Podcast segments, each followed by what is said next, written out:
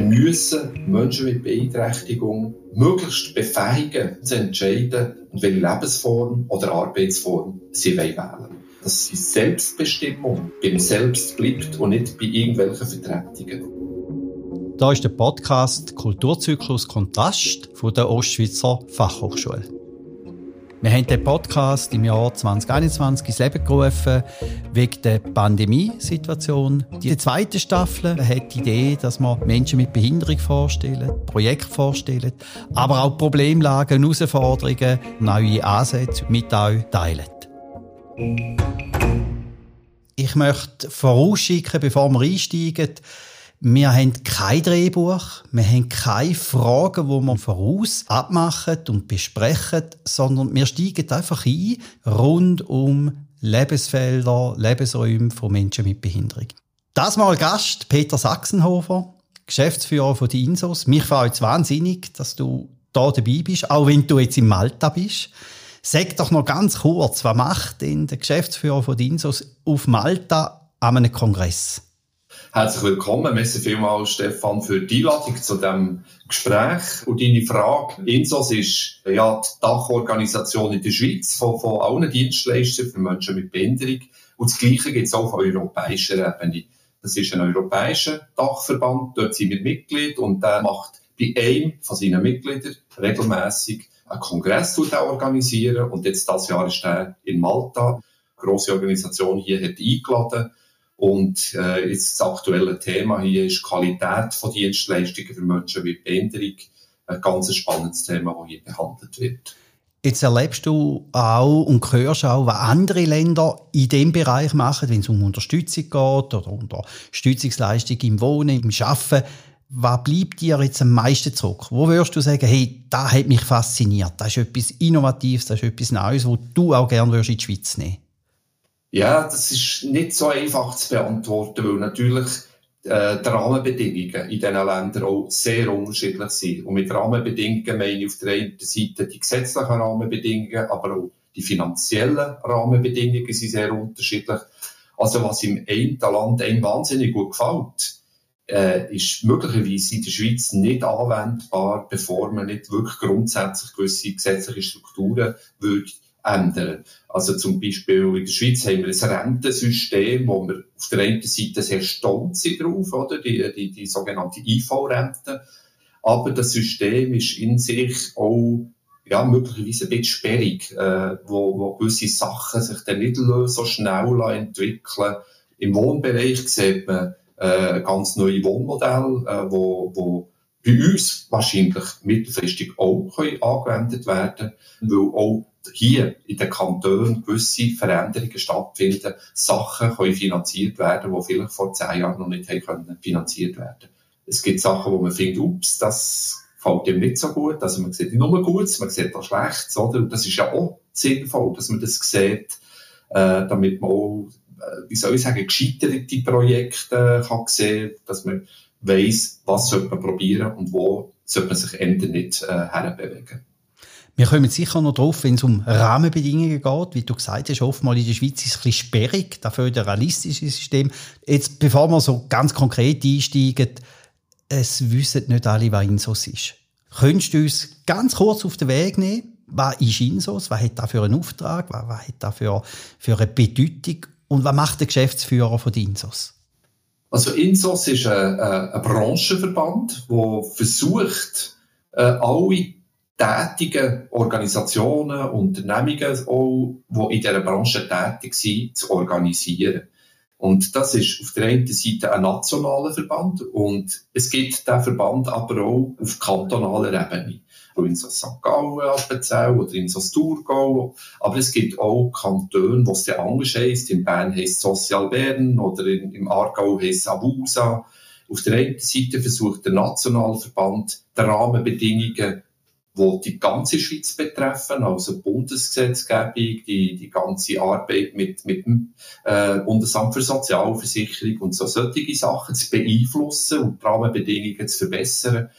Und kantonal gibt es weil sehr viele Leistungen, die unsere Mitglieder erbringen, werden im Auftrag der Kantone erbracht. Und darum braucht es das eben auch bei den Kantonen. Und dort versuchen wir, die kantonalen Player zu unterstützen, dass sie dort auch sich äh, können bemerkbar machen und die Rahmenbedingungen auf kantonaler Ebene können verbessern also ein Branchenverband hat ja immer auch etwas mit dem zu tun, dass eine Branche sich definiert durch den Auftrag, durch den Kernauftrag, aber auch durch die Adressaten.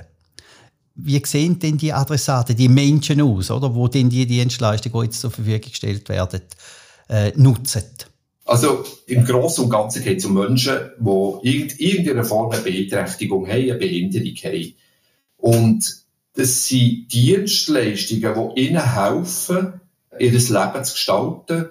Das können Unterstützungsleistungen sein, zum Beispiel in Bezug auf Ausbildungsfragen. Das können Unterstützungsleistungen sein im Wohnbereich sein, aber es kann auch in, in, in der Arbeit, in der Begleitung. Also es ist eigentlich eine Unterstützung. Und warum braucht es die, wenn wenn unsere Gesellschaft so weit wäre, dass Menschen mit Beeinträchtigung eigentlich keine Unterstützung mehr bräuchten, also im Sinn einer inklusive Gesellschaft, ja, selbst dann bräuchte sie Unterstützung. Ist einfach die Frage, wer sie erbringt, schlussendlich, oder?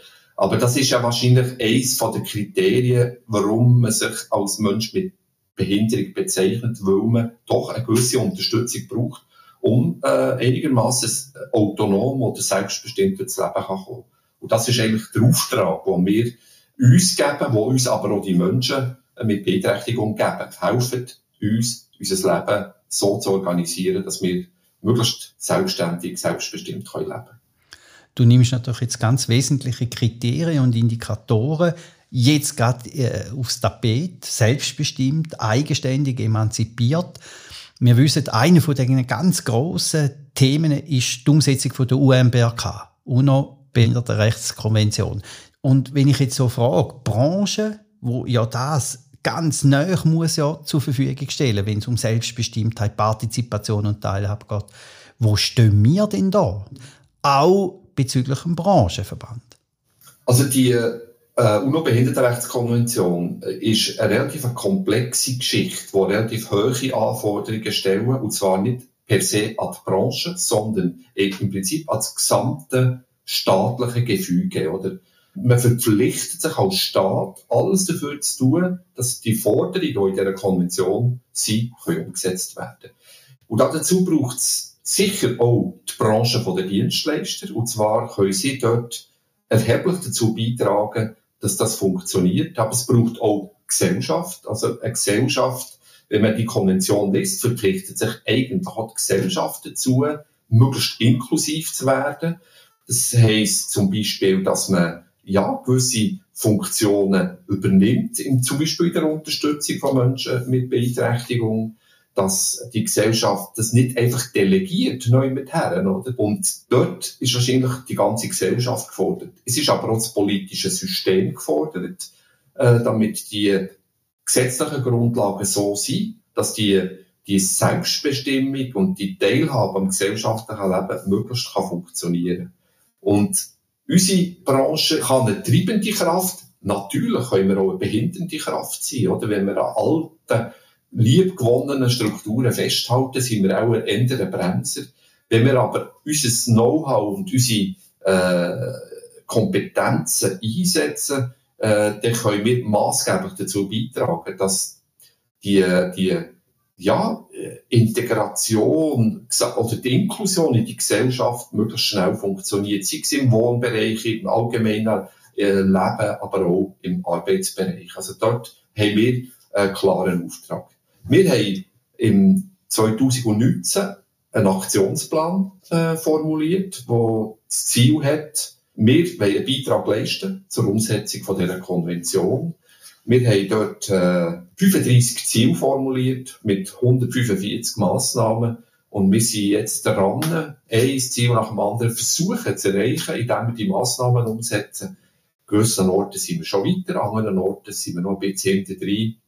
Und das sind ganz vielfältige Bereiche, wo wir die Ziele drinnen formuliert haben, wo wir einen Beitrag leisten können. So ein Aktionsplan kostet ja auch ganz viel an Denkstrukturen und auch Veränderungsprozesse, wo die Institutionen, die, die Lebensräume, die Arbeitsräume müssen aufbringen. Wenn ich jetzt dich frage, mal so ganz konkret, wem fühlt sich der Geschäftsführer von Insos oder wem fühlt sich Insos verpflichtet? Eher den Menschen, wo in diesen Lebensräumen sind und die Unterstützung, die professionelle Unterstützungsleistung in Anspruch nehmen, oder die Institutionen als Branche? Ja, ich bin nicht sicher, ob man das gegeneinander ausspielen weil das eine geht nicht ohne das andere. Also, wenn ich Analogie mache, der Branchenverband öffentlicher Verkehr, der muss dafür sorgen, dass es gute Züge gibt und gute Gleise und dass alles funktioniert. Aber grundsätzlich muss er Passagiere im Kopf haben. Jetzt, wenn man das auf unsere Branchen umsetzt, äh, natürlich versuchen wir, die Interessen von unseren Mitgliedern zu vertreten. Aber was heisst das? Wir versuchen, unsere Branche fit zu machen für die sich verändernden Ansprüche, die Menschen mit der Beeinträchtigung haben an Unterstützungsleistungen. Also wir wollen uns dort fit machen, wir wollen äh, Vorreiter sein, auch, dass wir dort können, äh, wirklich Fürsche machen können. Also von dem her müssten wir uns wahrscheinlich auf der einen Seite für die Interessen unserer Mitglieder, aber anwaltschaftlich auch für die Klienten, für die Nutzer von diesen Dienstleistungen einsetzen, dass, dass die genau die Dienstleistungen bekommen, die sie brauchen und die sie in Anspruch möchten wenn ich, wenn ich jetzt anschaue, in dem Verband, in dem kantonalen Verband, wo ich auch ansässig bin, äh, dann merke ich, wie unterstützend der Verband auch kann sein wenn es darum geht, übergeordnete Bedürfnisse, übergeordnete Fragen auch können zu bündeln und dann auch in einer anderen Wuchtigkeit und in einer anderen Stärke die können zu vertreten. Wenn ich dann aber anschaue, so in der Logik der Nutzerinnen und Nutzer, wo denn die Dienstleistung hat, dann merke ich, wie in diesen Verbänden sind die aber nicht vorhanden. Oder? Also die, die, die erscheinen nicht. Und meine Frage ist, wie tun denn die Selbstvertreter, wie tun denn die Menschen mit, mit diesen Behinderungen, wie kommen die zum Zug? Wie, was für eine Stimme haben sie in Insos? Und wo sieht man die? Wo sind die sichtbar? Ja, das ist eine ganz wichtige Frage. Ist jetzt gerade an diesem Kongress so ein wichtiges Thema gewesen. Also die, die Selbstvertretung, dass, dass die Menschen mit Beeinträchtigung wirklich ihre Interessen selber dürfen vertreten und einbringen und Ansprüche dürfen formulieren. Äh, und das ist eine grosse Herausforderung. Es ist vor allem bei diesen Menschen eine grosse Herausforderung für uns, die äh, primär Dienstleistungen von unseren Mitgliedern beziehen. Das sind Menschen mit kognitiven Beeinträchtigungen, mit komplexen Beeinträchtigungen, Menschen mit psychischen Beeinträchtigungen.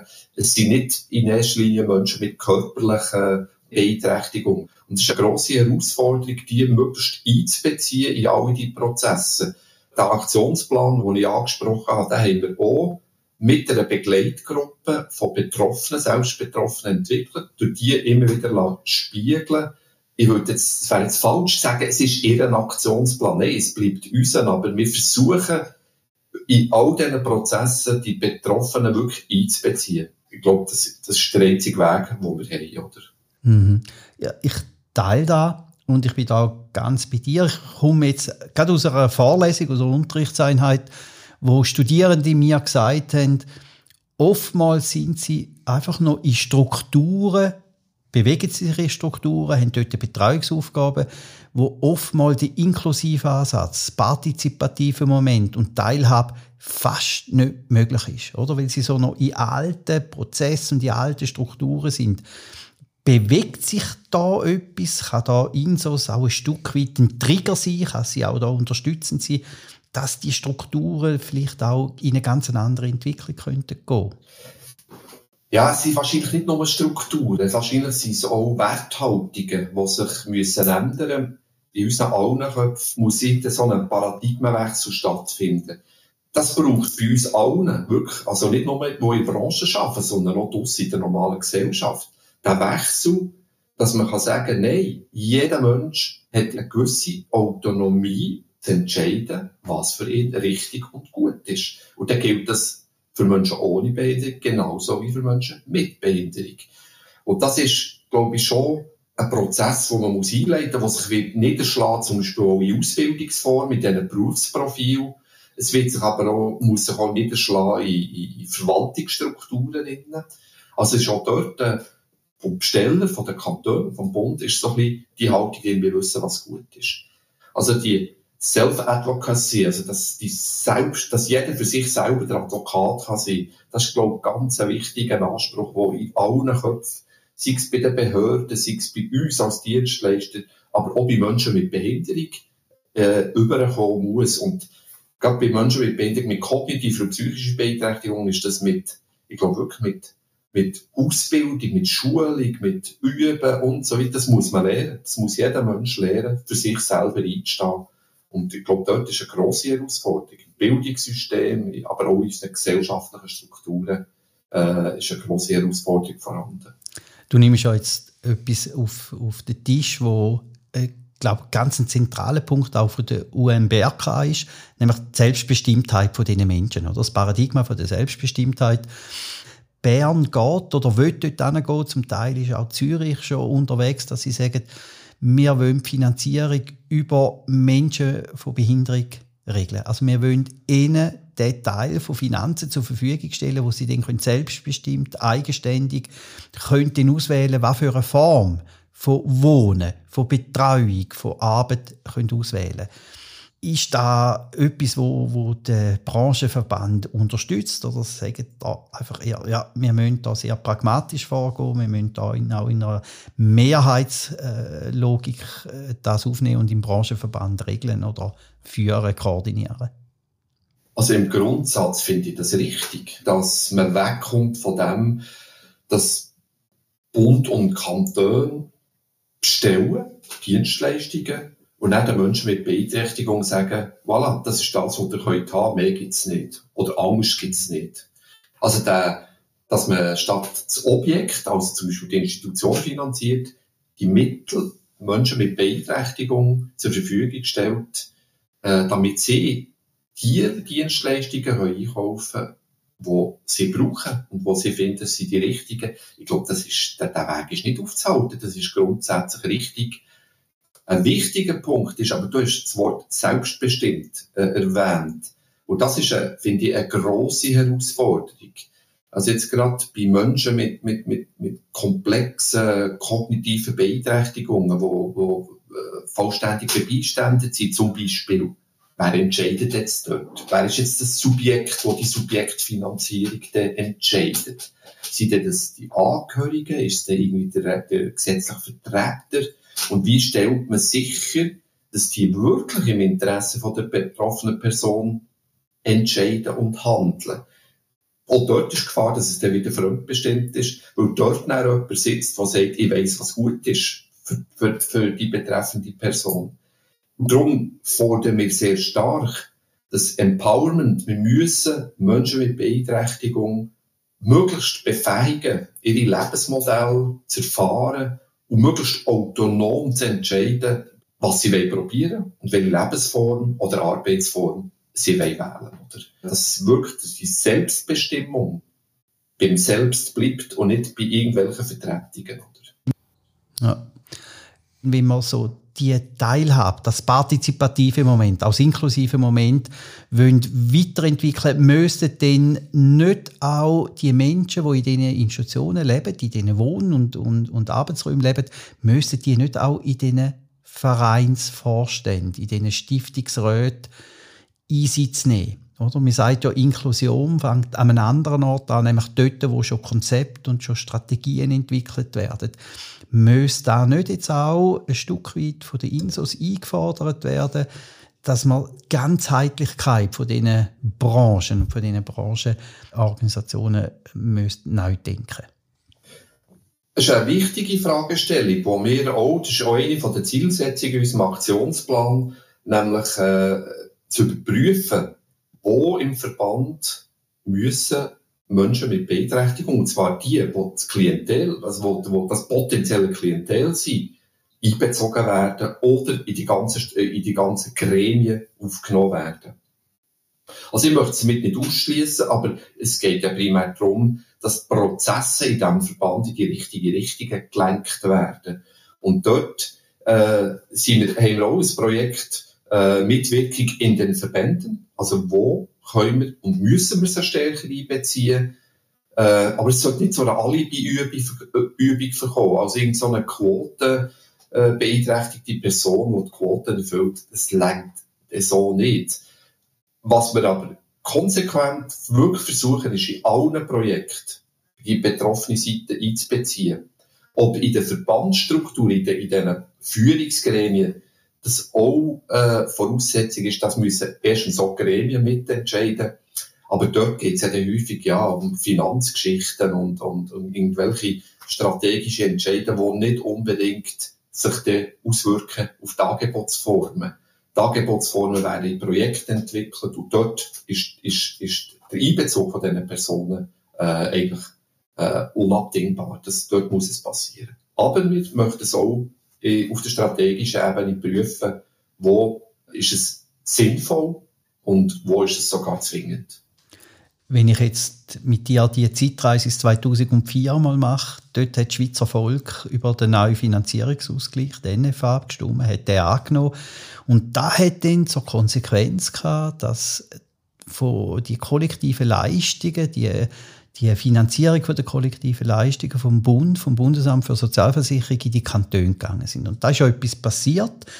Du hast Überblick über die ganze Schweiz. Jetzt sind wir im Jahr 2022. Und was hat sich da verändert aufgrund von dieser Finanzierungslogik und aufgrund von diesen Anforderungen an die Institutionen? Ja, wahrscheinlich ist das so, so ein bisschen, äh, jetzt zwei Seiten, die Medaille. Also auf der einen Seite, oder mit, mit 26 Kantonen haben wir 26 verschiedene Lösungen. Wir haben 26 Behindertenkonzepte, die dann zumal haben müssen entwickelt werden. Und wenn man jetzt den Bericht vom UN-Ausschuss anschaut, der jetzt gerade die Schweiz beurteilt hat in Bezug auf die Umsetzung der Behindertenrechtskonvention, ist das eine von den Kritiken gewesen, der Flickenteppich in der Schweiz mit den verschiedensten Lösungen. Das ist, sagen wir jetzt, die negative Seite ist für einen Menschen mit einer Beeinträchtigung kann es sehr unterschiedlich sein, welche Leistungen er oder sie wie kann beziehen, in welchem Kanton das sie lebt, von dem abhängig sein. Man kann Glück haben, man kann Pech haben und was natürlich äh, eine grosse äh, Problematik ist, zum Beispiel, man kann nicht sich frei niederlassen, wo man will. Also dort sind wir klar eingeschränkt durch die kantonalen Strukturen. Das Positive von dem ist, dass so kleine Strukturen vielleicht auch mehr Vielfalt ermöglichen. Das heisst aber auch mehr, wie soll ich sagen, Probierfelder ermöglichen. Es ist auch interessant, ein Kanton probiert etwas und alle schauen her, ups, funktioniert es, funktioniert, funktioniert es nicht, wir warten mal ab.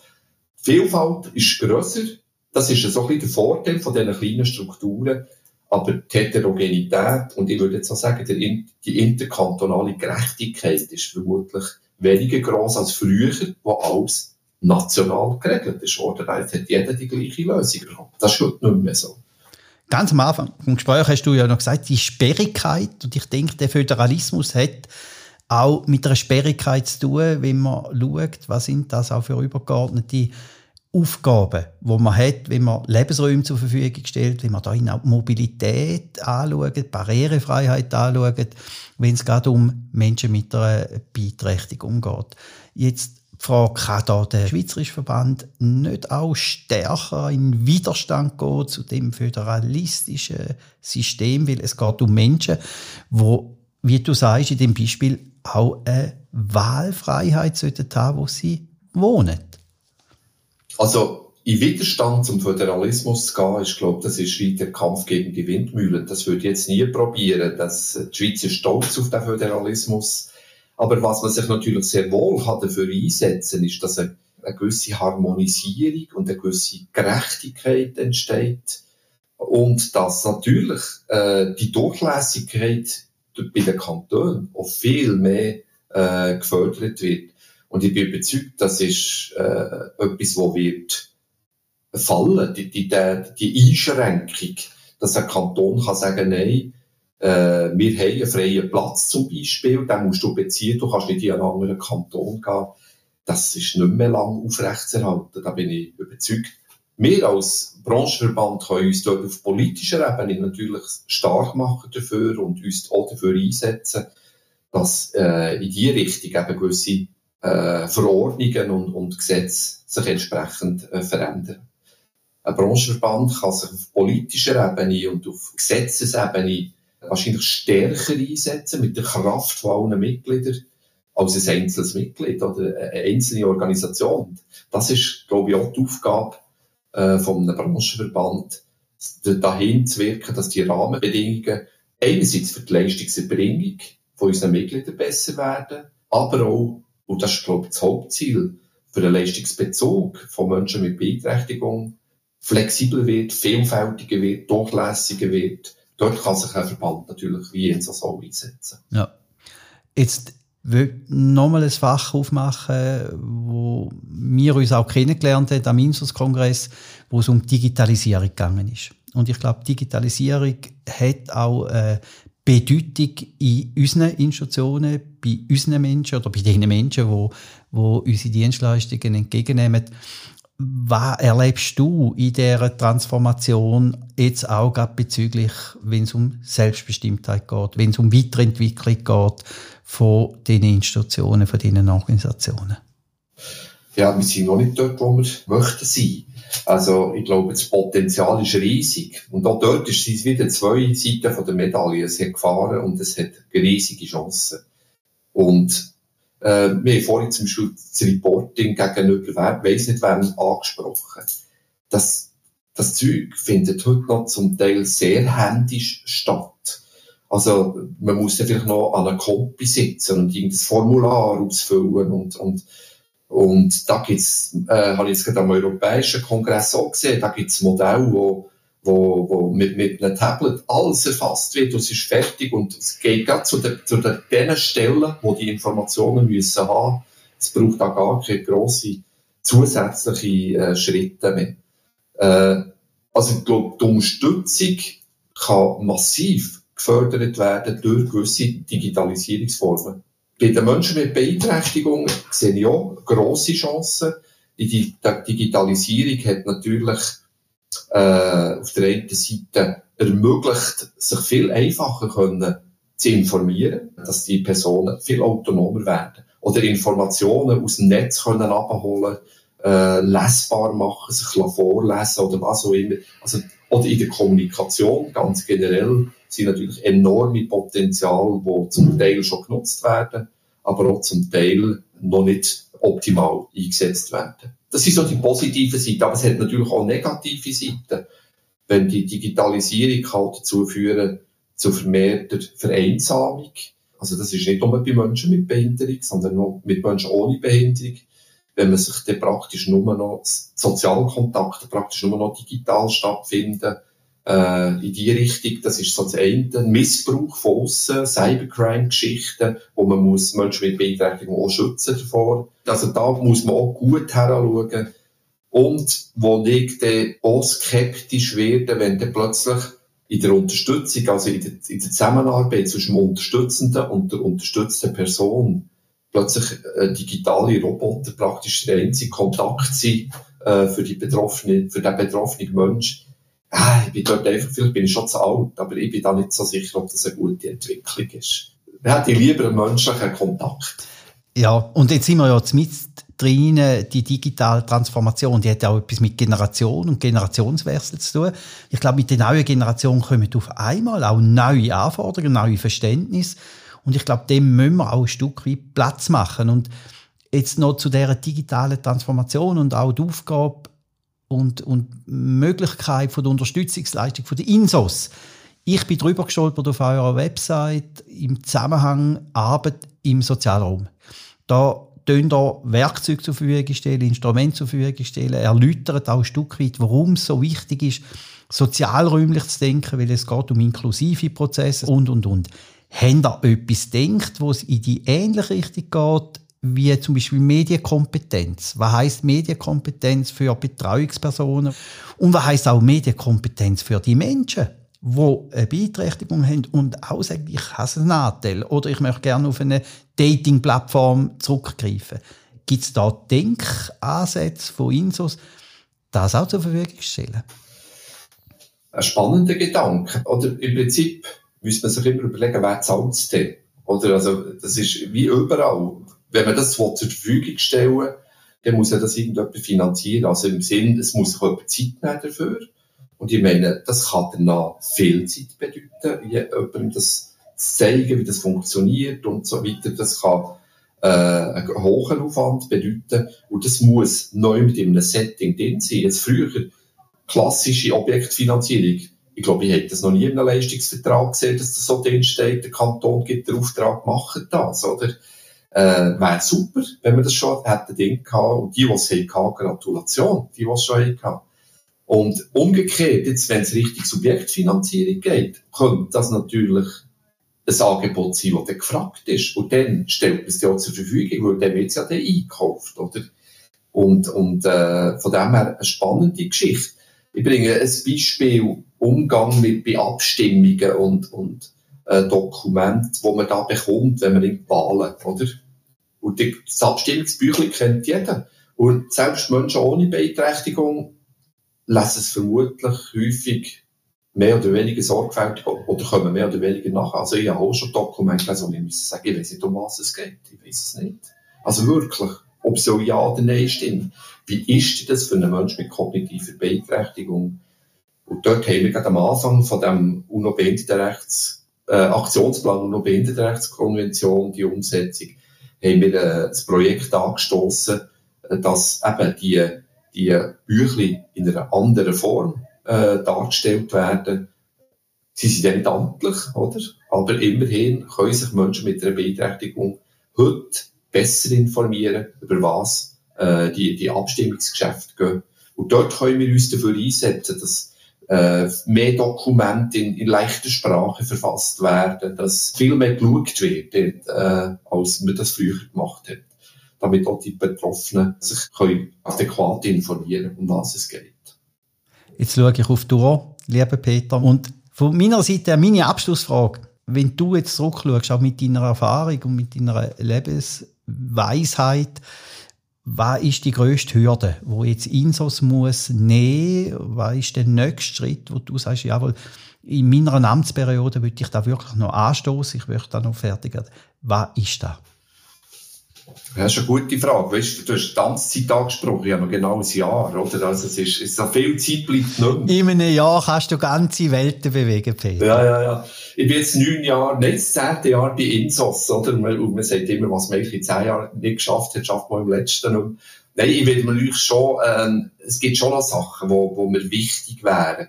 Und ich habe das Gefühl, der, der Bericht vom UN-Ausschuss für die Schweiz hat doch auch wieder ein bisschen Bewegung reingebracht und ich habe das Gefühl, äh, die, die Diskussion, die Revision zum Beispiel vom IFEC, von dem Gesetz, das mal anzustoßen, nur die Revision anstoßen, das schaffe ich nicht in einem Jahr, das braucht viel länger. Aber dass man in die Richtung denkt, und zwar auch von unserer Branche her, was, was wäre dort jetzt zum Beispiel etwas, wo, wo unbedingt muss geändert werden, damit wir bessere Dienstleistungen den Menschen mit Beeinträchtigung zur Verfügung stellen können weil das sind die alten Strukturen, die wir ganz am Anfang darüber geredet haben. Äh, das IFEC ist, ist, ist vermutlich wirklich überholt. Oder? Und dort da muss äh, etwas passieren. Ja. Danke vielmals, Peter, dass du dich zur Verfügung gestellt hast für das Fachgespräch in unserem Podcast. Danke vielmals, dass du das Vertrauen gehabt hast, dich einfach einzulassen, ohne dass du gewusst hast, wann ich frage. Und vor allem danke vielmals für dein Engagement und für dein Dasein. Messi Stefan für deine guten Fragen, mich auch selber zum Denken angeregt und Messi für äh, die Einladung zu diesem Gespräch. Ich wünsche dir alles Gute. Liebe Grüße nach Malta. Messi vielmals. Ciao. Ade miteinander. Wenn ihr Fragen habt, wenn ihr Anregungen habt, wenn ihr irgendetwas wollt, vertieft wissen, schreibt uns doch einfach eine E-Mail an kulturzyklus.ost.ch. Danke vielmals, dass ihr dabei sind.